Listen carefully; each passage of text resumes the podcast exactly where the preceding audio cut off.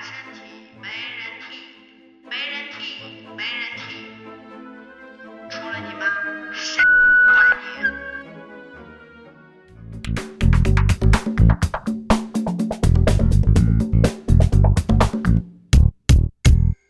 大家好，Hello，大家好。这里是各说自话我是连加了一个月的班，每天都十二点以后才能到家的大力。我是好不容易今天不用出差，但累得比出差还要累。回到家发现核酸已经来不及做了的温迪。妈蛋的！我一提到这个我就很来气。今天是什么情况呢？我是昨天他们说的是晚上十一点钟之前都能做，然后我当然就理所当然的以为你现在每天都是二十四小时核酸嘛，那你 suppose 的话，每一天你做核酸的人都是这么多，所以我今天是十点零八分，我赶到了我家小区的那个核酸点，却被告知说今天提前一个小时收摊儿了。今天好像都是十点就就结束了。但是你说你凭什么呢？你昨天这么多人做，今天不应该也要这么多人做吗？嗯，不懂不懂，完全就是很鬼扯。我就被这人弄得很心累，然后我当时在那个时候，我就听到很多旁边的人都说啊不让做了，打工人就很惨。我还记得我之前就在极客上面发过一条那个文章，就说我们应该把做核酸纳入我们每天的那个工作那个 JD 里面去，因为我做核酸的目的就是为了进出写字楼，我进出写字楼的目的就是为了打工。我好像听好多人都这么说过。对不对？就是就很没有道理呀、然后我现在是利用我自己的下班时间、空闲时间去做核酸，然后反而被拒之门外了。唉深圳这边已经每天二十四，几乎已经是半年，就差不多都是这样对，我们应该从一月份开始，然后春节前一天，当时摘了一下心，就短暂的摘了一下，之后就基本上一直都是在做核酸，有二十四的、四十八的、七十二的，就变成花儿的来。嗯，二十四的、七十二的都非常少，几乎都坚持不到一个月。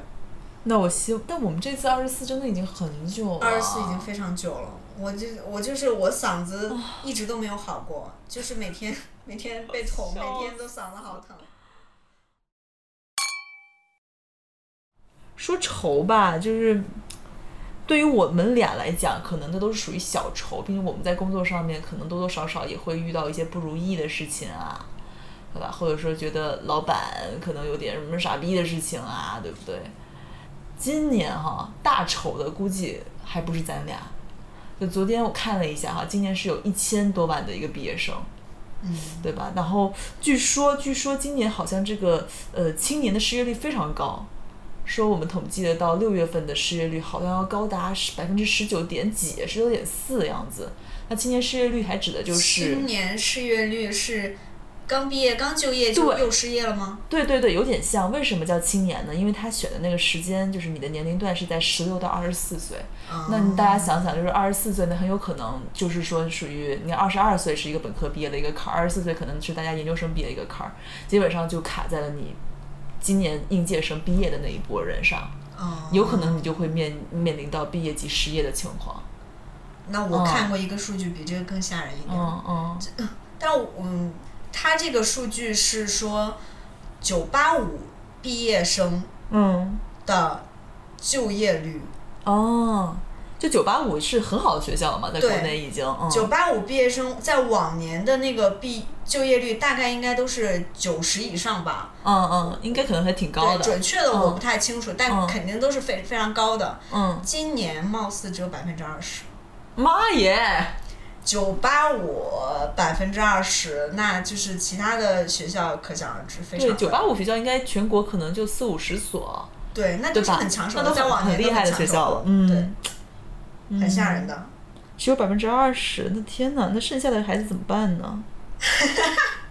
各有各的活法呗，我们也是从那个时候过来的对。，但是我们当时也是想说哈，就我们虽然当时是了简单了了解到一些数据，但是像我毕业那一年，我不知道大力你毕业那年会不会都有听到这样的说法，就就叫做今年都是怎么就业最难的一年。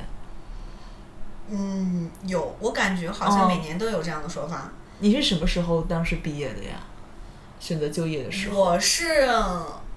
哎，我就毫无波澜，就是，这现在说说出来可能会有一点气人，但是有点凡尔赛，人家听着就非常凡尔赛。我的毕业毫无波澜。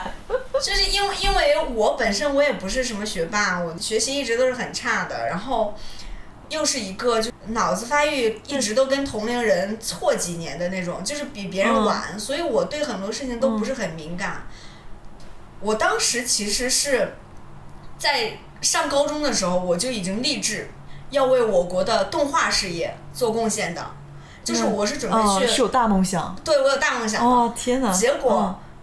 结果在我高二的时候，嗯，然后就是说，我说我出去报一个班，然后学习一下，对吧？我就要准备为为这个事业做贡献了。嗯，结果呢，啊，报错了班。就你在高二当年，你想给自己报一个班儿，对是为了去实现你的梦想。当时你只有高二的时候，对，不是高二，大二，大二，哦，大二的时候，对哦，哦，对，大二的时候，我就说我报一个班儿，然后我就准备马上就要为我在想为我的动画事业做贡献大大大二，大二，大。然后结果呢，我报错了。我去了一看，这不是做动画的，嗯，它是一个学习三 D 软件的一个。啊，但三 D 软件不是也会为你做动画打下一个建设基础吗？不不不，它是完全两套的东西，因为我想做的动画是二维动画，就是动画片的那种。哦哦。然后然后，但是我就上手试了一下，我觉得啊，也也蛮有趣的，不如学一下看看。哦然后就一直到现在，那就等于说真挺厉害的，那就等于说，嗯其实我入行完全就是稀里糊涂。然后我只我那个毕业那年，嗯我还没有毕业的时候，我已经去了无锡工作，哦，所以我当时算实习的那种吗？不是实习，正式。我其实，在那边已经入职了，就是啊，那你还没毕业呢，那毕业证人家不用看的呀。不不看，就是 也没有看，因因为可能还好。大家就是因为我是一直对很多事情没有概念到什么程度，我对工资也没有概念。嗯嗯我当时去无锡的时候，一个月只有一千八，嗯你知道吗？我转正也只好像好像也只有两千多，还是三千，三千应该就顶头了吧？我我记得，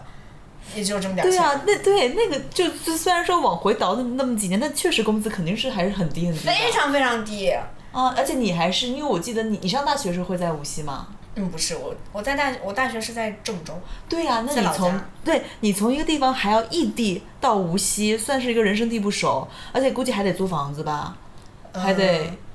反正你得安安安安安安置自己，肯定得花一笔那个什么费用的呀，然后人生地不熟的。呃，这个就聊到另一点，我当时我们那个公司还挺好的，我们有宿舍，而且宿舍还挺好的。哦我们当时那个公司的宿嗯舍是在一个酒店里边，嗯然后三个人一间，一人一个那种一米二的床，就是条件是其实是非常好的。嗯，等于说那三千多块钱，这算相当于纯算是生活费了。对，后来也租出去，但是无锡那边房价非常便宜。哦，他那个我嗯就是我们三个人一起租出去，每个人花才我记得好像是三四百块钱吧，就是很便宜。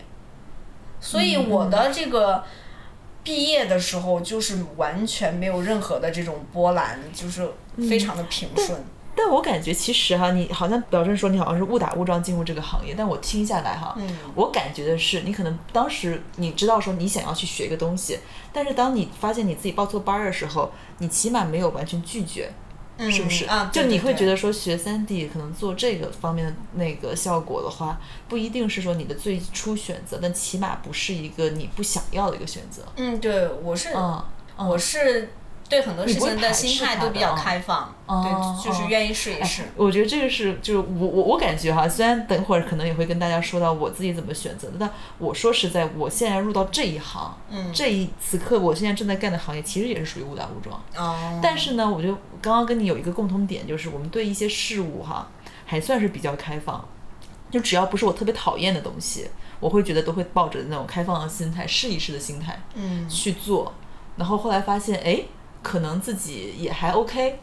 嗯，说不定就这样误打误撞进入了一个还蛮适合自己的一个行业。嗯，因为有时候我我不知道为什么我会挺相信宿命论的，嗯，我就会觉得说你可能命中就是一个算法。嗯那你当时你为什么会撬开这扇门呢？有可能是不是就是冥冥中给你做好了安排？或者有时候你这么一想，就会觉得哎挺好我也会有这种啊感，觉。那不需要我主动去做什么选择也挺好，我被推到这个位置，对哎也挺好。对，我也有这种感觉，因为对，我的其实每一次重大的选择，嗯，就是在常规上来看，重比较重大的选择，都跟我的规划没有太大的关系，嗯，对对都是基本上都是啊误打误撞的。对对对，当然了，你前期的努力和铺垫还是要有，错没错对，，但这是就这就说明到规划是什么。我感觉哈，就规划它不一定是说我有一个非常好的目标，我一定要去拿到它，但有可能也是我不喜欢做什么事情，我慢慢的排除掉了一些东西。，对，对它有可能也是一种规划嘛。对对对，你起码起码它是一种积累，对对对。有积累，我觉得总会有用。但说到这个哈，就说到像大力撞当年误打误撞进入到这个大厂，但我刚刚就还突然间想到哈，我们当年在二零年的时候，你记不记得当时 B 站有一个很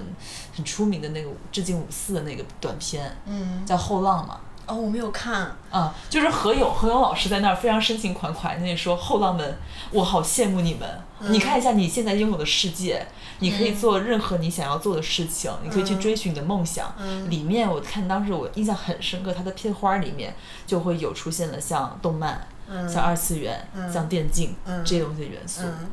但是哈，我感觉这几个行业哈，可能在今年这种趋势下，我不知道大林你有没有感受到，就是你们因为你们公司可能也有做校招这种东西，会不会真的比以前过往几年真的收窄了一点点？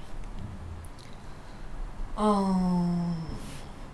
校招有没有收窄，我不太清楚，因为我也是刚来。但是社招肯定是收窄了，对，就整体的感觉，是对吧？对，嗯因为我觉得在二零年的时候，就这一方面都是非常朝阳。当时，因为我就是二零年毕业的，嗯所以我那一年毕业的时候，我知道我有蛮多同学其实是进入到互联网，特别是游戏游戏行业，嗯，因为那个时候游戏行业它完全是在一个风口上嘛。对对然后，对。然后对，而且你要能进去，都是属于要削尖脑袋才能进到大厂的，对对对嗯，要有一些运气，对，而且还要有运气。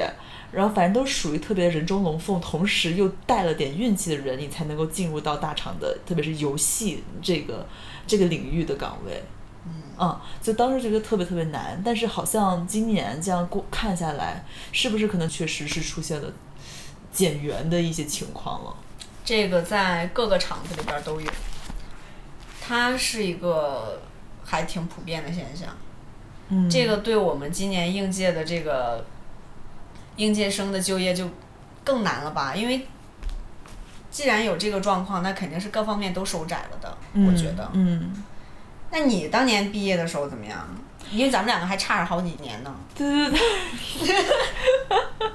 我刚刚还忘了说了一点，我想起来，就是因为之前我在网上还看到了一个一一个一一种一种论调，就是因为我算是跟可能跟今年毕业的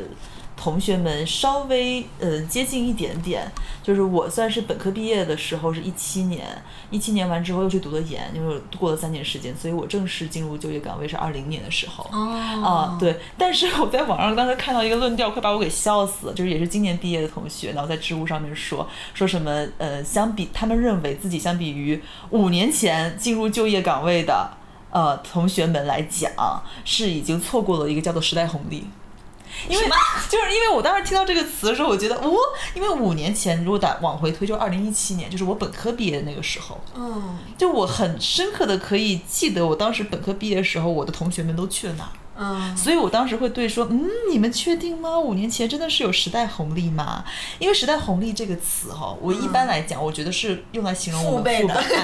他们抓住了比如说改革开放的一个时代红利，对，然后再不济的话，可能是说那帮零几年毕业的人，他可能抓到了一零年到一三年那个时候又有，呃，移动互联网带来了一个很大的每个人可能你又在互联网行业的话，你就会实现个人财富的急剧积累，同时那个时候的房地产还没有这么快速的膨胀膨胀，嗯啊，你可能又实现了一套房甚至二套房的，嗯你可能那个算是说抓到了抓到了时代红利，嗯嗯但你说五年前毕业的人，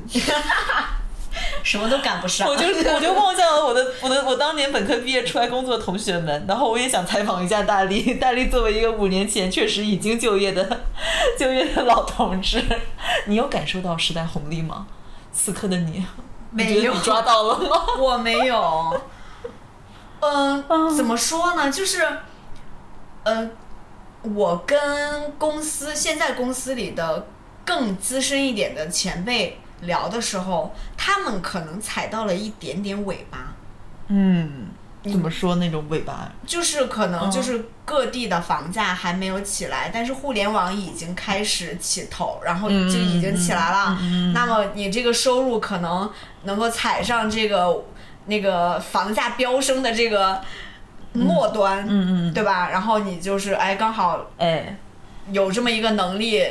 落袋为安了，感觉像是对对对对你买了一个房子呀，嗯。或者怎么样的。特别你在一线城市，当时可能投资了一套房产。对对对，或者是你更有更更厉害一点的，对。踩上一个尾巴，投投投了几套房啊嗯。这种的。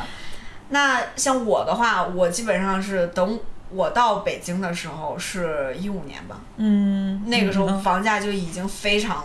对呀，非常疯了，咱也没啥积蓄的，没有什么积蓄，天天月光，三千从三千块钱的工资过来的 人是那又怎么办呢？家里父母也没有办法说让人家给我们付个首付啥的。对呀、那那个时候，因为那个时候房价已经非常恐怖了，家家里一五年的时候，就是就是当时股市下来，然后房价就猛的飙升。对啊，哪里有红利？就哎呀，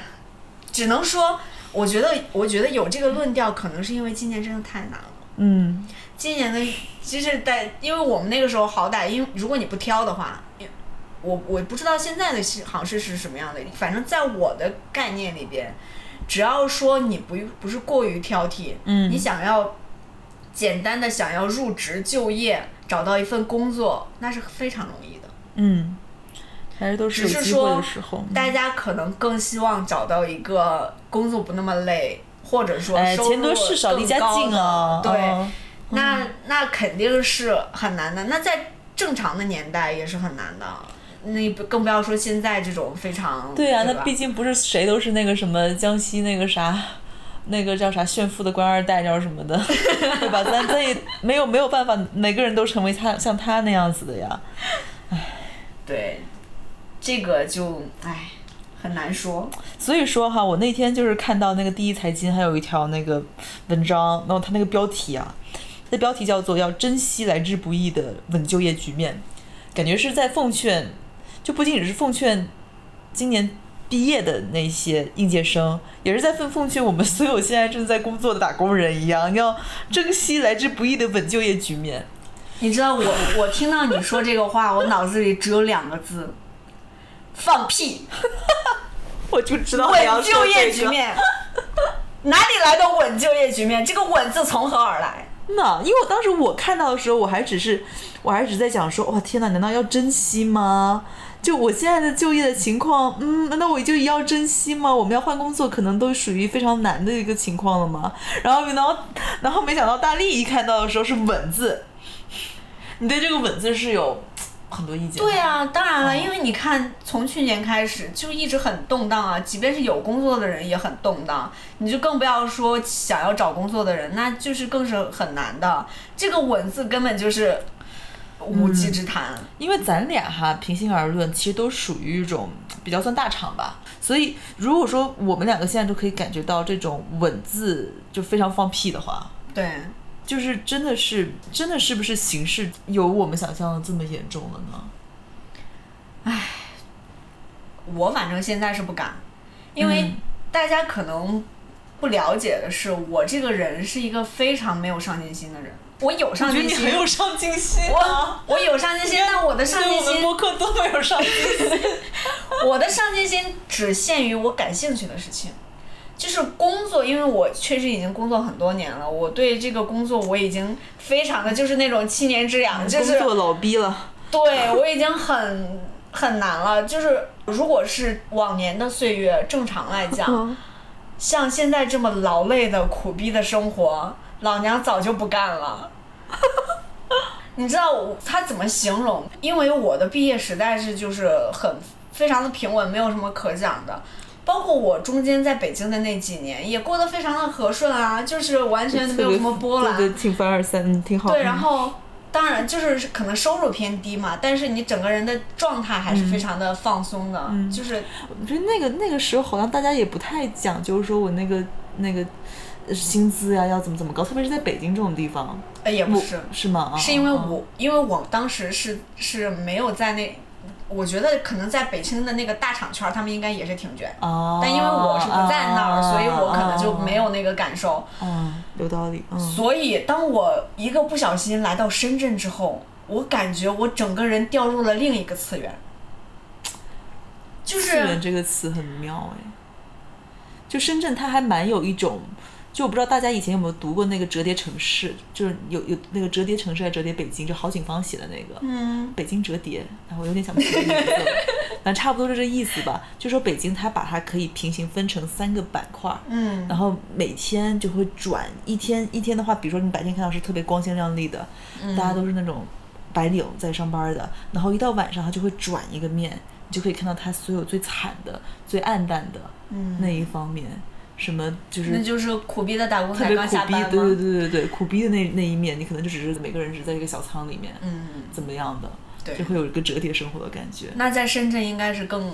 更加的深圳是，深圳我觉得就一直是在格子间，对我 就像咱俩的生活，你我不知道，因为我很少出出这个我们工作的这个。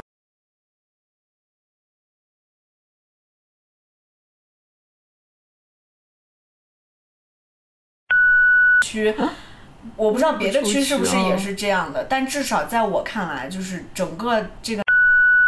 就给我的感觉就是非常的格子间，对它非常的工厂化，对他的上班下班，然后大家回家休息的这个屋子都非常的流水化。流水化、工程化。所以你知道，我今天其实是听到那个我排队做核酸不是没做成嘛，嗯就隔壁的人说，哎呀怎么办？我做不了核酸，我们明明天没办法打卡。嗯，我当时心里很很心酸，酸就是 你都已经惨成这样了，你加班到这个点钟了，刚赶到核酸点，你被告知你做不了核酸，你的第一个反应竟然是，老娘明天打不了卡。这个深圳这边的工作节奏，就是我不知道别人是怎么什么样的感受，就反正对于我来讲，我是非常的不适应。嗯，不适应到什么程度？我刚来的时候，一个是因为身边的人都非常的优秀，不管是技能上也好，再加上有很多人的学历上也好，因为我本身是个学渣嘛，我之前完全对学历没有任何的这种，嗯但我就没有想过之前一直是。是靠着聪明跟机灵那个才智走天下的，所以不 care，就是你有实力的东西在在表哎榜完全就不不在意这个东西，不在意那种虚的啊。对，然后我来这边之后，问一个哈佛毕业的，哥大毕业的，然后好缺，对，然后就是各种各样，就是我有些我都没有听过的名校，世界前五的那种名校毕业的。我说我去，就让我觉得怎么说呢？我可以感受到，因为我也有有一次我有过相似经历，而且这些人很卷，就他们不光优秀，就不仅是有虚名以外，对他们不光是有虚他名，还卷。他还优秀，哦，他还做得非常好。嗯嗯，做的又非常好，还特别勤快。对，就是卷到你根本你从他身上你就找不出来一个口子。嗯，然后呢，除了这些人呢，还有一类人，就是在这个行业里边本身就已经做得非常精尖的那些人，嗯，他们就待在你的身边，然后围着我一个菜鸟。就是又有大佬，又有这种新晋的高精尖精英人士。，对，前有大佬在前面摆着，嗯，后边有高精尖的后辈在后边追着你，让我这样的一个人，我就非常的不适应。我你们就感觉跟夹心饼干一样的。现在，不只是夹心饼干，就是我整个人已经呆掉了，我就是完全懵掉了。我去年整个一整年，坦白来讲，我非常累，但是我就确实没有在认真工作，嗯，因为我没有办法认真工作，我就是一直在处理一件事情，就是我的情绪问题。哎，这个真的也我是整个一整年都不知道自己要干什么，不知道自己该干什么，就是你完全整个人，你他不是说你新你要新学的东西怎么样，它是导致你把你以前已经会的东西忘掉了。就是恐怖到这种程度，反正可能是我自己感觉是个生化武器啊！我觉得能够让人瞬间失忆。可能是我的承受力真的不行吧，我真的我头两个月爆哭，我就是每天都跟我不同的朋友打电话爆哭，然后然后就是啊老娘不干了，老娘要回去，我要回去，我不想在这儿干了。然后后来我就是我其实已经下定决心了，我当时到第一个月的时候，我已经跟我的朋友们都打电话打完了，就是爆哭，每天都哭。然后，但是因为我妈怕我不适应，她跟过来了，我又不能回去哭，我就在回回家的路上哭，在下边在楼底下哭完哭完我再上去。哦，所以这个事情其实发生在当年，就你去年的那时候，我对们认我刚来识的时候。对我刚来的时候，哦，那个时候我我是完全不知道，就虽然我跟大力已经一年前已经认识，但是我完全不知道他那个状态是发生在他一年前。对我就是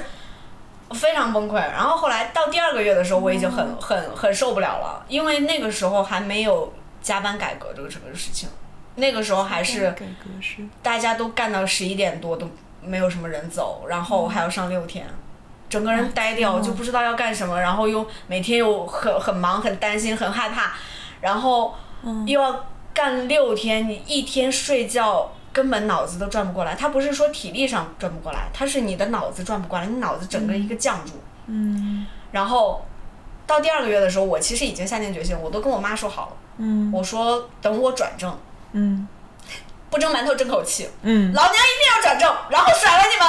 老娘不干了，我就要走。结果你们你们试用期多长时间啊？才能三个月哦，好，就三个月就就感觉就听上去就跟离离婚冷静期一样，给 了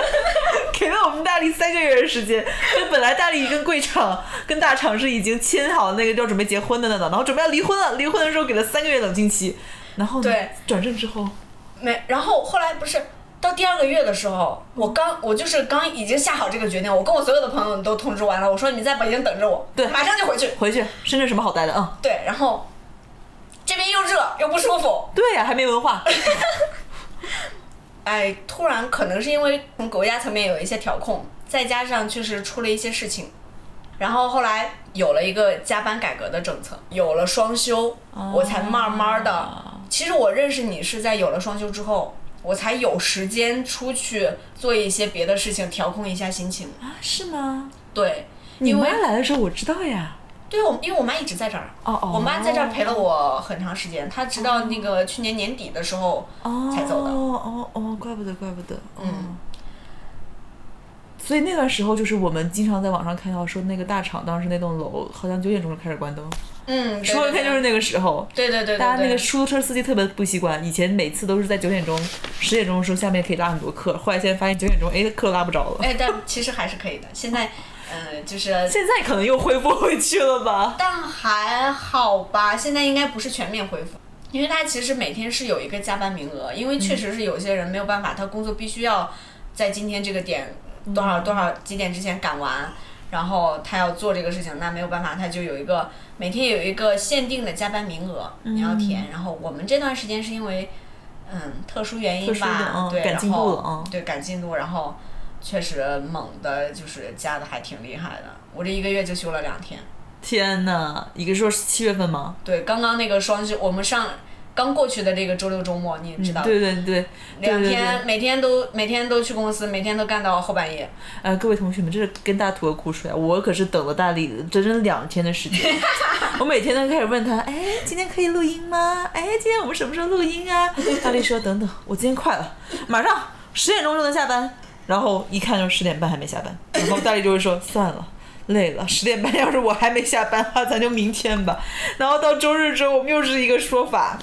所以就是说，如果说现在是一个像刚刚那位专家说的，是一个稳的时代，嗯我我是不想去受这个苦的，嗯，因为我是真的是人生苦短呀。我觉得就是确实，嗯，你大家不同的人有不同的志向，你呀本来愿意在这个地方，就是如果你对这个环境适应的好，确实嗯公司里的人大部分的人都能适应的很好，然后那我觉得他们就是值得配这个钱，对对对挣这个钱。但是我的话，我真的是，我觉得现在好一点了。现在因为我交到了朋友，嗯，就是我，然后我还有就是我们还在筹划另外一件事情在做。我就是我从这件事情上吸收元气，然后嗯去加班，去干另外一个工作，就是能够稍微的达到一个平衡。你的那个整个状态，精神头好一点儿之后，你在工作上也能够更加集中嘛，就是也、也不会人跟傻子一样的那种状态。很哎，我是感觉，我感觉你可能状态确实比一年前，应该还是有好不少的哈。我现在哈，就就从我可能看你这几这几次看你的状况的话，我觉得是好不少。嗯，是的。确实是我，我从我这边的角度来讲，我也觉得“稳”字这个字是确实不太苟同的。虽然我刚开始看到这个标题的时候，我可能第一反应是，哎，来之不易，哎，这个珍惜，难道我们要开始珍惜了吗？因为毕竟我们肯定多多少少对自己的工作呀、自己的所做的事情是有一些，肯定会有些抱怨的嘛。毕竟打工嘛，打工这个，对吧？怎么可能有不抱怨的时候呢？怎么可能有不说老板坏话的时候呢？对对，但今天对刚刚大力说完这个“稳”字哈，我也感觉到，因为像我所，其实我所在的行业应该也是特别受受重创嘛，地产行业啊，地产行业今年也是非常受重创。我可能相对好一点的是，因为我们所在的具体聚焦的这个事情是商业地产。嗯商业地产呢，可能相对于房地产来讲稍微好一点点，但是像今年的这个疫情管控啊，各个层出不穷呀，也会对商业地产造成很大的影响。你看，咱深圳这边三天两头就封一封，一下不给堂食啦，一下又又又又又是那个风控一下啦，什么哪个哪个区又不能去啦，其实对整个大家做商场来讲也是有很大影响的嘛。嗯然后像我们所在的那个厂，好像刚刚之前我所听说的哈，也大概也会有不少的优化。我们称之为叫优化，好像这个比百分比还挺高的，就是具体数字我可能不太知道，因为我也没被通知嘛。但是我听说的是，确实百分比挺高的，而且很多的同事可能就会在这种所谓的被优化的过程之中选择主动离开。嗯对嗯，就有可能他毕竟是一个从大厂出来的人嘛，他被优化之后，或他选择主动离开之后，他可以去到一些中厂和小厂。但其实会有另外一个问题，就是说，那么中厂、小厂的人，他们能够去哪儿？因为他因为对中小厂而言，其实经济形势就这样的情况下，他只是说以可能一个低更低廉的一个成本去获得的一些大厂所谓毕业出来的人，嗯啊，但自己原来大自己中厂、小厂那些人，他肯定会选择进行他们的优化，对，所以这就是一个向下挤压的一个过程。因为因为我觉得像优化这个事情，它不是说大厂优化完了小厂优化这样的，它应该是大厂、小厂、中厂一起哎在做同优化这个事情。嗯对，然后可能说呃大家一块儿优化完了，然后那还要吸收新的人进来，嗯那可能大厂出来的这些人相对来讲会更好找工作一点点吧。因为嗯为什么说是一点点？因为我的从我的这个职场环境的变化的感觉来看啊，大厂能够给的这个资源是非常的丰富的。你在大厂混得风生水起的这些人，当然他有他的厉害的地方，但是我觉得会有一个问题是，这些人他有可能到了中小厂之后嗯没有办法发挥他的才能。哦，因为他在大厂里边所掌握的资源，他可以用非常前前沿的技术，嗯非常对吧？啊，我明白庞。大的团队、精英的团队去来实现他的这些想法、创意各方面的这些东西，嗯包括他身边的这些合作的这些团队，也都是非常的专业的人。对对对，他进入到一个中厂甚至小厂之后，他是不是能够适应这个环境，也不好说的。有可能只能成为一个光杆司令。对，有可能他有可能他能掌握的这些东西，他带去的他觉得非常有用的东西，对中小厂是完全没有办法实现的。对，中小厂可能有另外一个路数，对完全不是你们大厂的这种路数。对因为他们路数也活得挺好的。对，每能给出的资金的这种，包括人身边人的这种配置，它是不一样的。哎，你这你这我又想起来了哈，我司哈，我司有一段时间，就因为我们有个部门在做一些互联网那方面的创新，嗯，然后呢就吸纳了很多从大厂毕业哎的人，哦，因为那个时候可能就我们其实是以一个肯定是比我们大厂工资要高的薪酬去招了这些从大厂毕业的人，但是这个工资相对于大厂。就是他们原来的工资而言，肯定是低了一点点的。嗯，只是那一部分人可能就是被优化出来了，所以被我们接住了。但是你说的很有道理，这一波人基本上入职一个月之后，流失率好像可以高达百分之九十，哦，不适应，就是不适应，对，嗯，就让这问题，所以其实很残酷，很残酷。而且这些人不能说全部吧，但我觉得大部分人，因为你像你我不知道啊，但我我光杆司令，什么债都不背，然后就我一个人，爸妈对啊，不用我也是啊，孑然一身啊，挺我就。我就算今天被优化了，我就是我歇半年。对对，实在对，就我就回家歇半年，对调养调养身体，我就各方面我长长头发什么的，就是都行。但他们就我们积蓄其实还可以够一个人用嘛，但是说你要是上有老下有小的，对，对吧？三十好几的，起码我们不欠债，中年人的悲对吧？起码我们不欠债。嗯你像那种背着房贷的，对他们的房贷可不是说背个二三百万嗯。就可以了，那嗯。很多人的房贷都是在我看来，就是我完全不敢想，就是就房奴了，就是非常吓人的那种程度，然后还有拖家带口的孩子上学的问题，是父父母养老的问题，然后房贷的问题，车贷、房贷，有的人家里边养两辆车，是的，对吧？嗯，你就这些问题，它不是说一天就是我我随便再找一个工作就可以解决掉的。就普通人在面对这一系列的毕业也好了呀，优化也好呀，唉，虽然我们现在觉得就把这个说成毕业还是个挺污名化的一个词哈，我也觉得很污名化，嗯挺挺挺恶心的嘛，我觉得挺恶心的。就咱以前说毕业的话，都会想到特别美好的毕业季呀、对对。哎，但所以就我们就说被优化吧，就这个被优化来讲，就个体对对对于这种东西，还是挺渺小脆弱的，可能挺无措的，大挺家不错的。就是我们普通人吧，面对这种这种算什么？世界浪潮，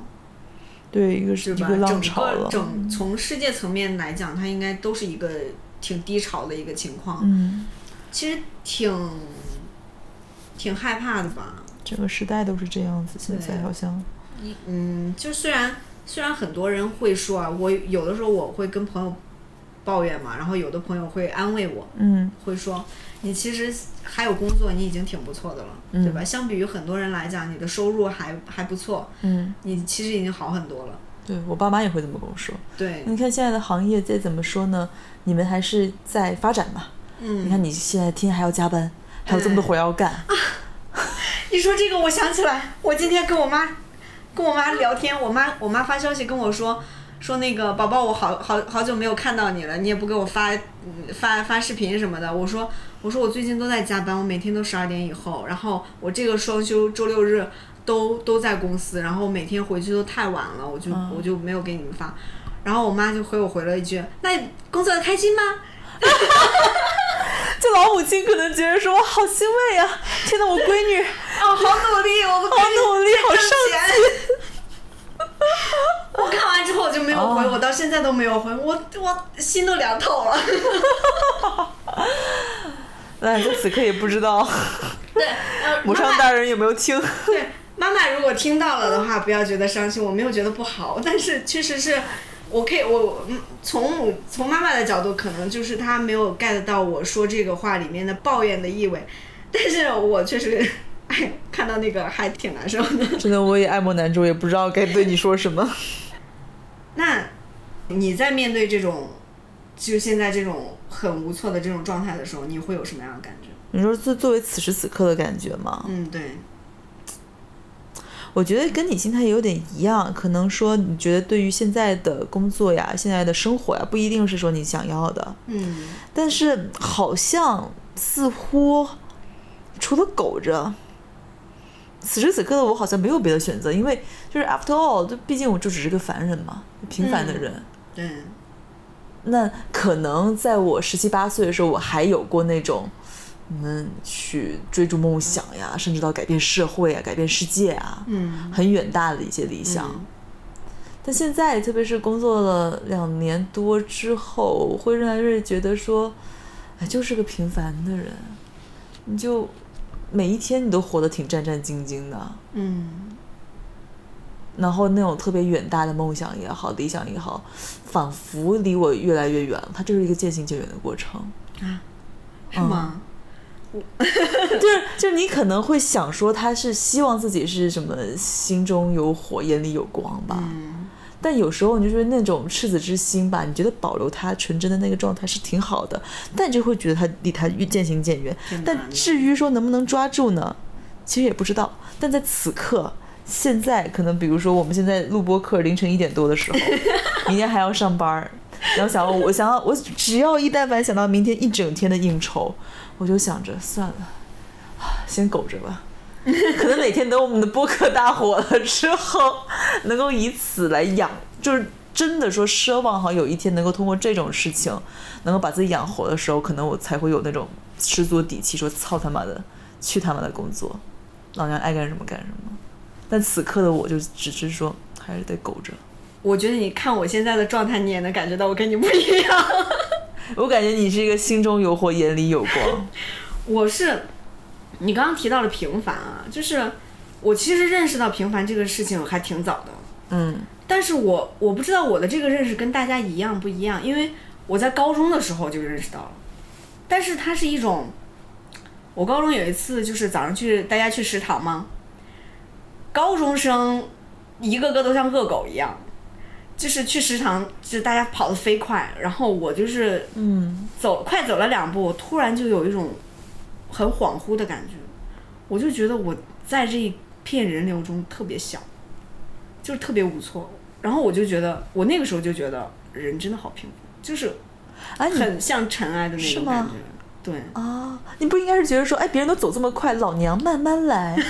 我特酷，我就是特立独行，你们这帮恶狗，你先去抢你的饭，老娘不怕。我没有，我就是觉得就是时时被裹挟的一种感觉。嗯，然后可能因为你年轻的时候总有一点文艺范儿那种感觉，啊就会会有一点惆怅的那种感觉。啊，少年怀特的啊，对对维特的烦恼的感觉。对对，对，然后，但是我嗯这样的感觉我就是一直都有，但是我我跟你不太一样的是，我觉得我的梦想越来越近，或者说不是越来越近了，是我感觉我能做的事情越来越多了。所以就挺好啊，就是所以你看，回到我们最刚开始说的时候，你说你一直没有往往自己做规划，但是现在好像你如果说假设哈，你是说真的，你是离你的梦想越来越近了，仿佛好像一切都是冥冥中已经安排的，对，会有这种感觉吗？说不上来，就是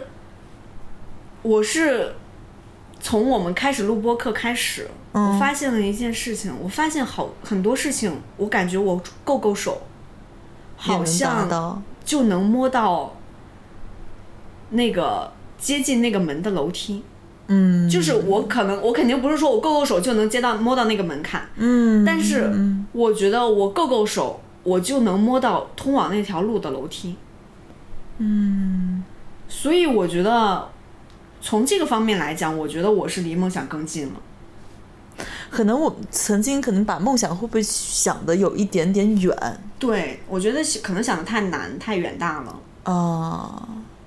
嗯像我之前，比如说，我记得我记得很清楚，我本科毕业的时候，我就拆开了一封信，是我当年刚进大学的时候写给自己的，啊就是叫做，就当时是这样的，我们的那个辅导员是跟我们说，你就写一封。写给你未来四年的自己的一封信，嗯，然后我毕业的时候，我就把这封信重新拆开了。哦，我当时还挺震惊的，为什么呢？就是我记得我当时写了这么一句话，我叫做就我本科是学英语文学专业的，我当时写一句话就说，嗯，你要记住，你学英语并不是为了你要去做什么翻译，而是为了去为以后，比如说，呃，国内外的文化事业去做更多交流。我是立了一个这样的想法，啊，所以当时。你想那个时候我毕业嘛，但是在毕业之前，我其实已经锁定了研究生了。我研究生要学的专业其实就跟文化产业管理相关系。哦，虽然最后最后会发明，这个真的可以单聊一期。这个专业真的是一个伪命题，它真的是个伪命题，我刚因为其实其实就在想啊，这个题啊，我，听不懂。因为因为因为在特别是在国内哈，嗯在我国，我觉得文化就只能是文化事业，嗯你很难去真的把它做一个大产业，发光发热，真的以完全经济化的方式去指导它，嗯这是非常难的，在我们国家非常难的。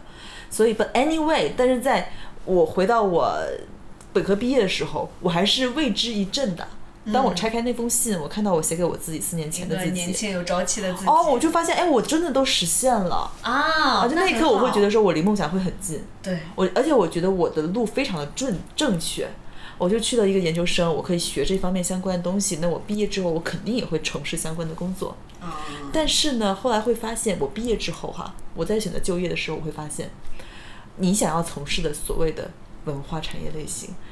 说实在的，无非就那几个电影、游戏、音乐，嗯，或者是传媒，嗯，但这几个行业来讲非常的具体化。非常具体，而且它的怎么说，它的行业平均薪资水平很低。然后呢，整一个行业鱼鱼龙混杂，那个人员素质参差不齐。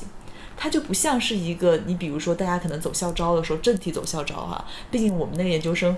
学校来讲也还是不错嘛，也是个大九八五嘛。一般来讲的话，大家可能会愿意去去走一些更加正规的有校招渠道的一些工作岗位。但我们刚刚所说那几个文化产业那几个细分领品类，基本上都没有校招生。你就可以明白为什么，就他没有去培养校招这一方面的人，他可能都是说你社会上的慢慢的，大家这个从底层慢慢一步步摸摸爬滚打上来的人就 OK 了，他需要人也就这么种人就 OK 了，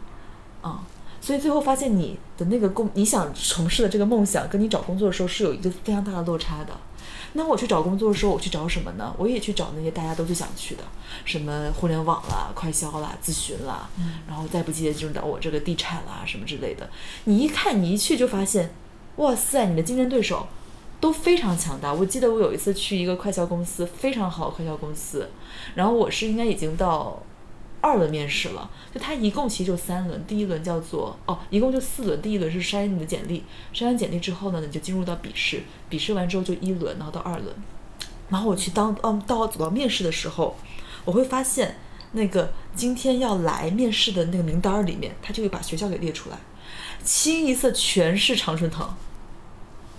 我靠！那一刻我就觉得说，嗯，快销，因为你想，我那年毕业的时候，所有人都在唱衰快销，都在说快销行业不行了呀，什么，特别是外企的快销，以后在中国肯定越来越的没有市场了。但你一看那个所有来面试的人，都是这么优秀的人，就那一刻你会觉得你自己很平凡，不仅仅是平凡，而且你会觉得说，天哪，我可能连我想想要的梦想工作，我可能没办法，就是有点有点下不去。我会觉得我亏了，我就读那么多年书，我要去做一个那种好像你不需要那么多门槛的一个工作，我是不是亏了？我就有一点觉得哎无所适从。那我要想去那个大家人都趋之若鹜的工作的时候，我又发现我进不去。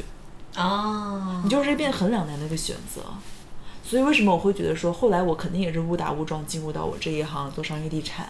但是为什么会觉得说跟我可能最刚开始十十八九岁的梦想是有点渐行渐远了？但是这这不一定说就是你的梦想可能跟你做的工作分开了之后是个坏事，嗯，我因为就它会让我越来越清晰的认识说，工作嘛，就到底就是一份工作，嗯，就是一份工作罢了。对，你的梦想可能留在那儿，它可以变成你的兴趣爱好。你这样子可能心无杂念的，你去爱这个东西，可能会变得更纯粹，也变得更加快乐。嗯，对，哦，我现在，嗯，其实跟你差不太多，又有一点不一样是，嗯，面对工作的态度是差不多的，但是，对，此刻一干杯。哎，但是我可能是，因为你知道我，我之前跟你提过一个小小小小的计划，可能就是一个相对来讲比较难实现的一个计划。然后，那我我现在所有的这种就是在这个厂子里边苟着也好，我努力的适应厂子里的生活，然后努力稳住自己的工作也好，其实就是为了存多存点钱，啊，多一点的可能性去实现将来的这个计划。他们叫做有一个叫 “fuck you money”，我觉对得这句话非常的准确。对，但只是说我可能需要的这个 fucking money 比较多，就是了。只是说，这个永远都不会嫌少。对，就是，但我觉得就是这样会有一个，它就会像你手里边握的一根绳子，你知道吗？就是前路茫茫，你什么都看不到的时候，你手里面抓着一根绳子，拽着你往前走，你管求他去哪个方向呢？老娘再往前走就行，嗯，对吧？往前走，哦，那如果会那是遇到你下一个选择。对，那如果是这样子讲的话，我觉得就是，确实我心态应该也要更加积极一点点。嗯，就因为我确实是感觉，你虽然误打误撞进入这个行业，它不一定是你十八九岁的梦想，但它确实是在一直往让你往前走的。对，你可能见识到更多不一样的人，对你见识过不同的地方，看过不同的风景。对它其实都是一定程度上会转化成你自己人生的一个积累。对，而且就是大家不要误会我说的这个往前走，它不一定是非要说往就是这种什么大厂啊什么乱这种对对对。走，它是根据你自己想要的，顺着你的心，嗯。你的心想想要往哪儿走，你觉得，而且是在一个妥帖的情况下，嗯。无论是往北上广深走，或者是回到家乡，呃，无所谓，想去哪儿去哪儿，只要是你觉得的，你深思熟虑过的，你觉得的合适的，你就放心大胆走好了。所以这前走感觉更加说是一个指引的方向了。对，就是，但是一定要是考虑过它的一个可实施性的。你只要是往前走，我心里边不要害怕，你一定会有一个结果的。嗯，对吧？嗯，我只能知道大海的方向。好吧，所以我感觉最后我们这个 ending 还是挺积极的。嗯，对嗯，最重要还是要 follow your heart。对，好吧，那么以上就是我们今天各说字话的全部内容。嗯，OK。那如果大家对这期节目有什么想法，有什么希望跟我们不吐不快的，都欢迎随时到评论区给我们激情留言。好的，我们下期再见。I took her to a supermarket. I don't know why, but I just started somewhere. So it started there. I said, pretend you got no money. And she just laughed and said, Oh, you're so funny. I said, Yeah. I can't see anyone else smiling. Are you sure? You wanna live like common people. Wanna see whatever common people see. Wanna sleep with common people. You wanna sleep with common people like me. But she didn't understand. And she just smiled and held my hand. I went and above the shop. Cut your